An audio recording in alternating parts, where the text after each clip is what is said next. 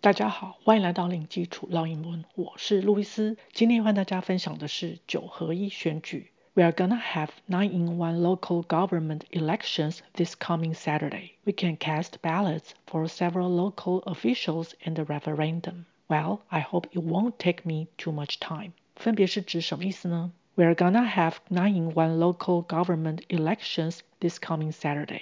我们这个周六有举办九合一地方选举。 We are gonna 就是 we are going to 口语的说法。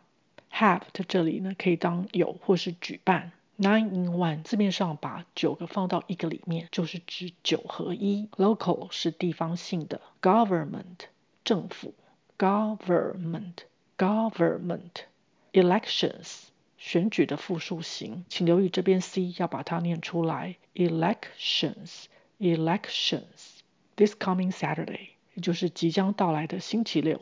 这里当然也可以直接说 this Saturday，但是加上 coming 有强调的语气。We can cast ballots for several local officials and a referendum。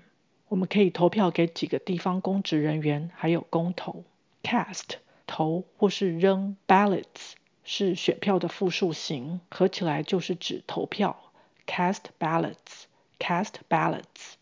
投给谁会加 for 这个介系词？Several 是几个的，several several officials 公职人员官员的复数形，请留意这边 ci 要发 sh 的声音。Officials officials referendum 公投 referendum referendum referendum referendum Well, I hope it won't take me too much time.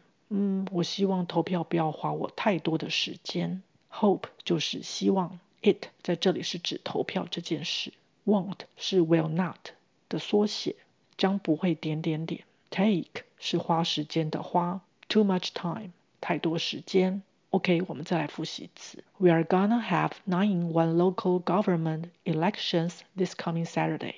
We can cast ballots for several local officials and a referendum. Well, I hope it won't take me too much time. OK，今天就分享到这儿，感谢收听零基础绕英文，下回见。Thanks for listening. I'll talk to you next time. Bye.